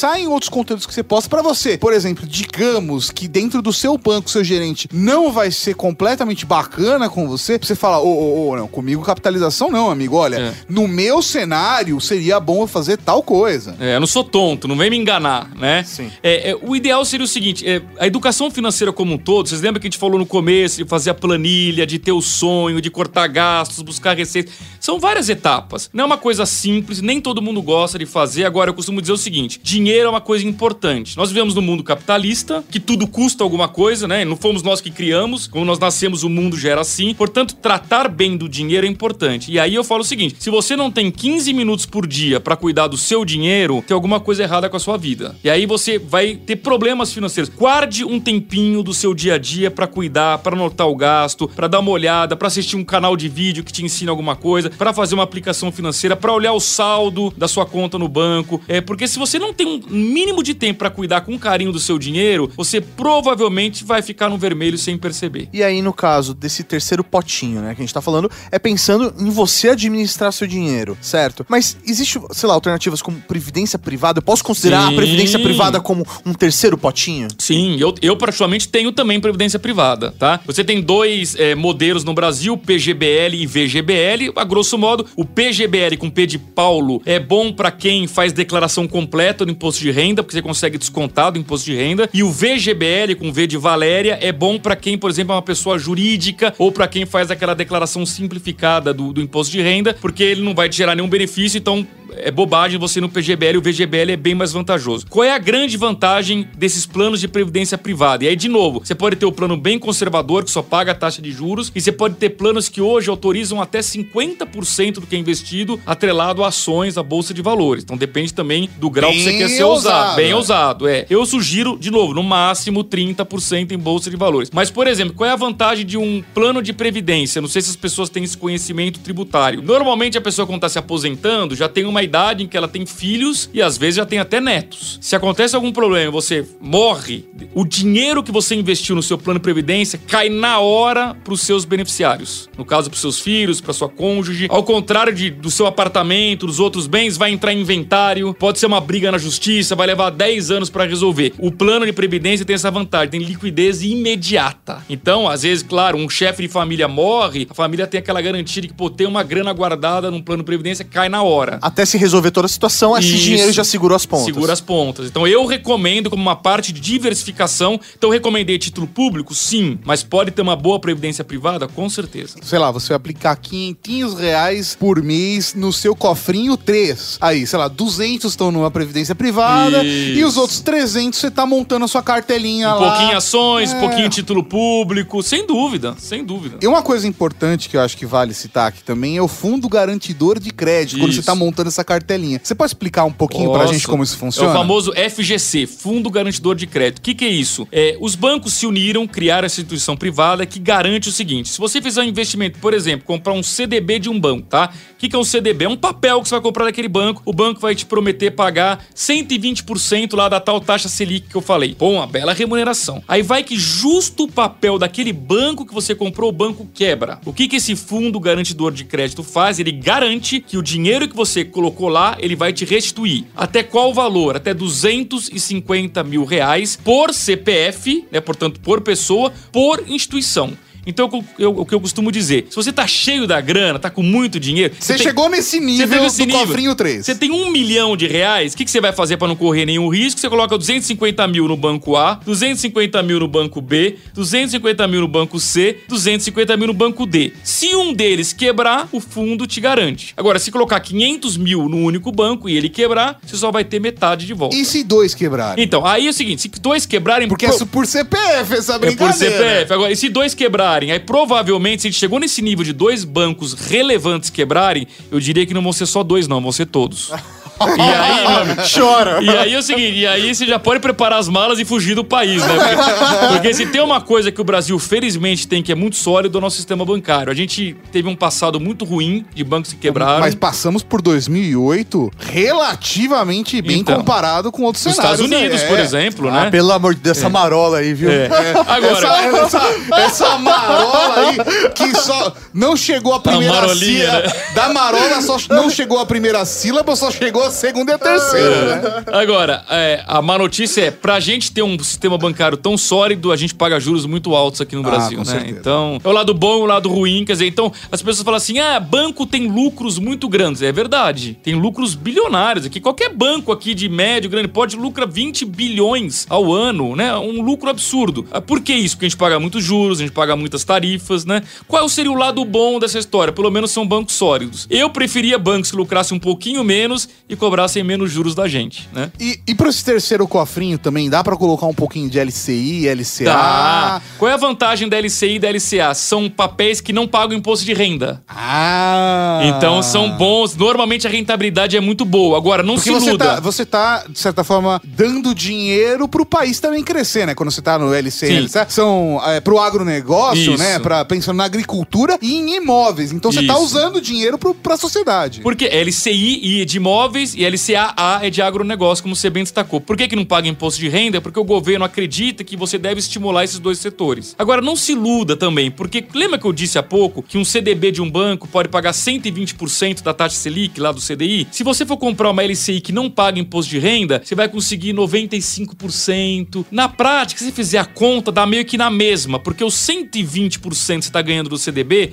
quando você descontar o imposto de renda, vai dar líquido, vai dar os 95 que a LCI paga. Então, na verdade, tem que fazer aquela conta mesmo na ponta do lápis para ver o que, que vale a pena. Normalmente, a LCI e a LCA valem mais a pena do que um CDB de um grande banco. Agora, um CDB de um pequeno banco muitas vezes é mais vantajoso. Lembrando que por ele ser pequeno, o risco dele é maior. E meu sonho de viver de dividendos? Eu Ô, estou errado. beleza. Estou Não. errado.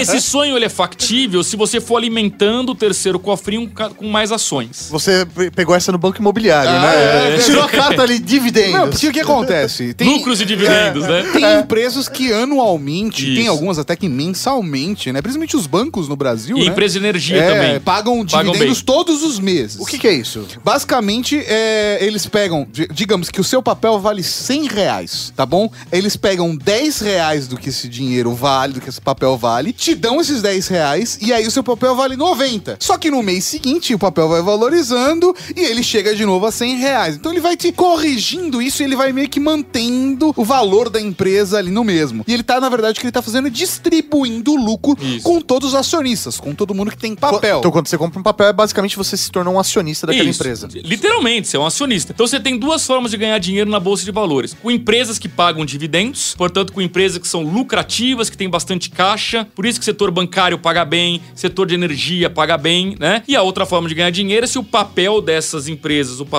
subir o valor e você vender com lucro, você também ganha. Sempre lembrando que se subir o valor do papel, você vender, você vai sempre pagar imposto de renda sobre aquele ganho que você teve de capital. Na ideia final seria eu ter uma cartela de ações em várias empresas que paguem dividendos. Isso. Então essas empresas vão dividindo o lucro comigo. Então eu sou sócio de um monte de empresa, não tenho responsabilidade em nenhuma delas. E aí essas empresas vão me pagando a divisãozinha de lucro e no final do ano eu tô lá com o meu dinheirinho É que todo aí. mês vai caindo na conta. Isso é muito famoso nos Estados Unidos, a, a famosa carteira das viúvas, né? Por que a carteira das viúvas? Porque morre o marido, ela ganha a bolada do marido investe um monte de empresas e fica vivendo desses, dessa distribuição de lucros e dividendos, né? E aí, por que, que esse seria o melhor dos mundos? Porque aí pouco importa quanto tá o valor do papel. Se o valor tá subindo, a ação tá subindo, tá caindo, a pessoa não tá preocupada com isso. Ela quer saber quanto ela vai ganhar no final do ano na distribuição. É isso que ela quer saber. Porque ela não vai vender efetivamente, ela quer ser sócia daquelas empresas, né? E aí, por isso que eu também recomendo uma coisa: se você for entrar em bolsa de valores, compre ações de empresas nas quais você confia, você acredita. Por exemplo, se você acha que uma empresa que faz mineração e tem uma tragédia, como aconteceu lá em Brumadinho, não é uma empresa que merece o seu dinheiro, não compre ação daquela empresa. Porque se amanhã tiver uma outra tragédia e o papel despencar, você não vai dizer que não sabia. Agora, se você acha que o, o, a função da, da atividade econômica de mineração é válida, você aposta nisso, acha que é uma atividade econômica bacana, compre a sua empresa. Não tem certo ou errado, o que tem é a sua convicção sobre a empresa. Tem gente, por exemplo, que eu conheço que não compra é, papel de empresa, por exemplo, ligado ao setor de porque acha que são empresas que causam mal às pessoas, então não vou ser acionista dessa empresa. Tem gente que acha que não tem nada a ver, é um, é um mercado, é uma bolsa de valores. Eu preciso acho- ganhar dinheiro, eu tô pensando ganhar em dinheiro. mim, é. Cada, tem certo ou errado? Não. O que tem é a convicção individual de cada um. Eu acho que eu, eu preciso fazer essa pergunta, a pergunta de reportagem da Globo no Fantástico. Meu Deus. Lá vem. O que, que eu preciso fazer pra ganhar um milhão? Qual é a conta? Que conta eu tenho que juntar? Tem uma matemática certa? Você pode dar a resposta de que vale um milhão? Olha, na verdade, ô, Mauri, depende muito de, de quanto você está disposto a guardar por mês, né? E aquilo que a gente conversou no começo, ele é verdade. É óbvio que uma pessoa que ganha 15 mil reais por mês, em tese, tem mais facilidade de guardar dinheiro do que uma pessoa que ganha 2 mil reais por mês. Claro que sim. Mas o que as pessoas não percebem é que quanto mais elas ganham, elas tendem a aumentar o padrão de vida delas. E no fundo, no fundo, se elas não tiverem disciplina financeira, o aperto é o mesmo para quem ganha 2 mil, para quem ganha 15 mil reais. Padrão de vida é quase, é quase inflação, né? na vida das pessoas. É engraçado, quanto mais você ganha, mais você gasta, se você não tiver disciplina. Por isso que eu comecei aqui dizendo assim: quanto custa o seu mês? As pessoas não sabem responder. O que elas sabem é se sobra dinheiro ou se não sobra dinheiro. A partir disso, você vai guardando 500 reais por mês, mil reais por mês, vai investindo. Hoje, com o poder multiplicador do mercado financeiro, você rapidamente vai chegar a um milhão. Fazendo a ressalva que a gente mencionou aqui, que hoje um milhão já não representa mais independência financeira. Não tem ilusão de que o dia que você atingir um milhão de reais, você vai poder parar de trabalhar e viver só de renda. Isso não é verdade. E a gente vive num Brasil, num país maravilhoso que tem diversos problemas. Mas pra quem investe, é um país muito bom. Porque, Sim. como o Luiz falou lá no começo, a taxa de juros é altíssima. Então, se o juros está a seu favor, você consegue multiplicar o dinheiro com mais facilidade. Claro que no passado já foi melhor, né? A gente já teve essa taxa de básica de juros aí mais de 20% ao ano. Né? Hoje ela está em 6,5% com tendência de queda. O Banco Central deve reduzir nas próximas semanas. O que, que isso vai forçar? Vai forçar com que as pessoas também saiam da situação cômoda de só apostar em juros e passem a procurar outros tipos de investimentos, como por exemplo a própria Bolsa de Valores. Né? Tem gente que gosta do mercado de câmbio, eu não recomendo. Tem gente que gosta de bitcoins. É né? verdade, não falamos de É, bitcoins. bitcoins, tá aí. Eu recomendo bitcoins? Não. Por quê? Porque eu acho que o bitcoins é tão volátil quanto o mercado de dólar, por exemplo. Eu não acho que é. Agora, você fala assim, Luiz, posso colocar 5% do meu cofrinho, num- a fazer uma aposta? Pode. Por quê? Porque se também se der tudo errado, os outros 95% Vão cobrir. vão cobrir. E se der muito certo, você vai ganhar alguma coisinha. Agora, eu conheço gente que colocou metade, 50% do cofrinho em Bitcoin. É corajoso demais. Que é quase uma loteria. Quem garante que daqui um ano o Bitcoin vai estar valendo mais ou menos do que hoje? Ninguém tem essa bola de cristal. E qual é o fundo garantidor do Bitcoin? Não tem. Aí que tá, esse não tem. Com, com um agravante, né? Se quebrar a corretora, que pra, você colocou, já aconteceu o caso assim, o dinheiro some, né? Ah, já aconteceu o caso do. O cara único perder a senha que, É, que o criptográfica. único Então. cara que tem a chave era o dono da empresa e ele morreu. Então. E nenhum dos caras que tinham conta na empresa não ganhou Então, dinheiro. é isso aí. Então, né, devagar com Andor aí, que não tem milagre. Esse negócio de ficar milionário da noite pro dia não existe. O que existe é uma disciplina financeira, né? E eu queria também deixar como uma mensagem final é, do mesmo jeito que a gente disse, assim, não tenha vergonha de pedir desconto, não tenha vergonha de pechinchar, não tenha vergonha de ser mão de vaca. Se você precisa cortar gasto, não tenha vergonha, porque na verdade, vergonha não é ser mão de vaca e cortar algum custo, dizer pro amigo que, olha, eu não vou poder sair hoje porque eu não tenho dinheiro. Vergonha é estar pendurado pagando juros pro banco, sustentando o banco. Isso é vergonhoso, quando na verdade se você não precisava, tá pagando Não, juros e é pro ruim pra todo mundo, é ruim pro Brasil, porque Claro. quanto mais gente capitalizado, na verdade, você vai estar emprestando dinheiro pro banco. Então o banco também vai ficar feliz, porque ele vai ganhar dinheiro junto com você. Aliás, Eu- vocês que gostam de tecnologia, vocês viram que tá começando a surgir muito essa história de empréstimo entre pessoas, né? Você tem um dinheiro sobrando através de aplicativos, você empresta pra outra pessoa, cobrando um juros que é menor do que o banco, é, do que aquela pessoa captaria num banco, porém é mais do que você ganharia colocando uma caderneta de poupança. É bom pros dois lados, pra você que tá emprestando e pra quem tá pegando o crédito emprestado. Você só não vai ter a garantia. Isso. A garantia sou eu, É?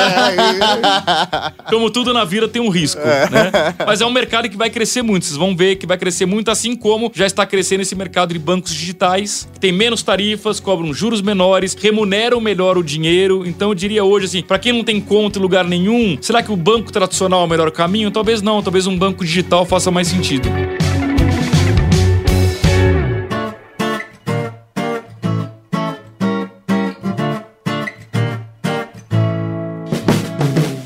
Fazer parte da Cavalaria Geek e participar do nosso conteúdo? Compartilhe com a gente sua opinião em áudio pelo WhatsApp 11 98765 6950. Seu comentário poderá aparecer no podcast Serviço de Atendimento à Cavalaria. Você também pode apoiar nosso conteúdo. Descubra mais em redegeek.com.br barra apoie. Este episódio é uma produção da Rede Geek. Direção e apresentação: Tato Tarkan e Professor Mauri. Com a voz de Raul Rosa. Pauta e pesquisa: Lissa Souza. Texto original: Lilian Martins. Produção: Laura Canteiras e Makoto Machado. Arte: Tato Tarkan.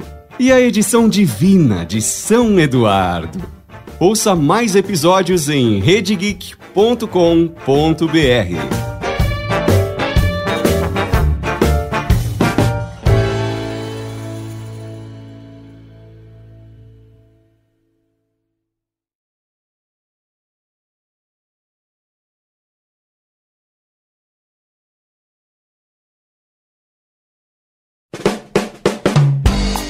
terceiro cofrinho, que é o cofrinho da aposentadoria feliz, eu costumo dizer pra quem é mãe, pra quem é pai, você pode incluir nesse cofrinho alguma meta que possa favorecer os seus filhos, por exemplo. Eu cito o meu exemplo, né? Eu tenho um filho hoje de 6 anos e eu coloco no meu terceiro cofrinho a faculdade dele, ou seja, quando ele tiver 18 anos. E aí eu vou enchendo esse cofrinho né, junto com o meu futuro, o futuro dele, com investimentos que vão ter prazo para resgatar quando ele completar 18 anos. Ou seja, a hora que ele se formar no ensino médio, ele vai ter um dinheirinho guardado para pagar uma eventual faculdade particular que ele vai fazer. Ah, Luiz, e se ele entrar numa faculdade pública? Bom, primeiro que eu não sei se até lá a faculdade pública vai continuar sendo gratuita. É isso né? Mas se for gratuita, ótimo, vai sobrar dinheiro, ele pode usar para outra coisa, para um estudo no exterior, de repente. Ou a hora que ele sai de casa, você vai lá e monta um salão de jogos. né? Pode ser também, né?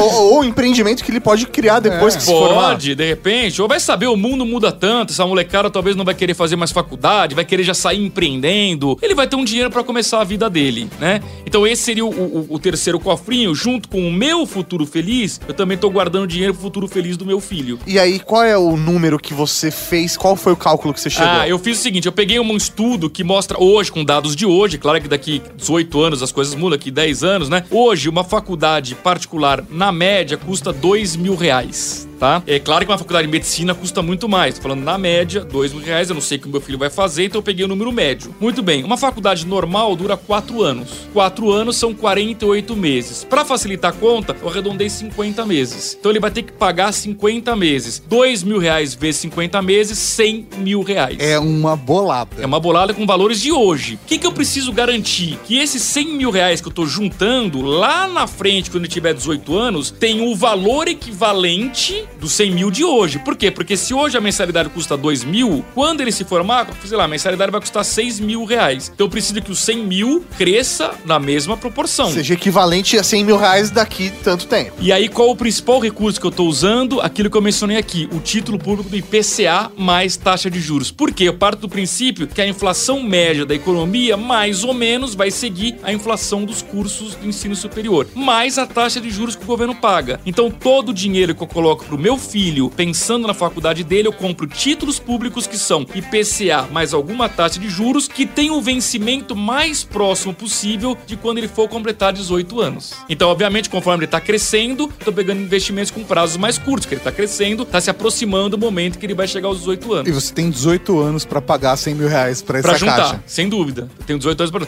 Quanto antes eu juntar, melhor, porque o dinheiro vai multiplicando, né? Mas é óbvio que eu tenho que equilibrar. Eu já tenho três cofrinhos, né? Sim. Ainda tenho esse que eu incluo dentro do terceiro, então é muita coisa. Tem o da emergência, tem o do sonho. E outra coisa, não abram mão do cofrinho do sonho, porque é ele que dá o prazer, que faz com que a gente, nas horas difíceis, pense: puxa, vale a pena esse sacrifício que eu tô fazendo.